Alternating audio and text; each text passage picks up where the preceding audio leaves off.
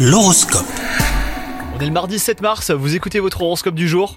Les Verseaux, vous éprouverez un fort désir de liberté. Pour vous les célibataires, cela se traduit par une tendance à flirter plutôt que de construire une relation durable.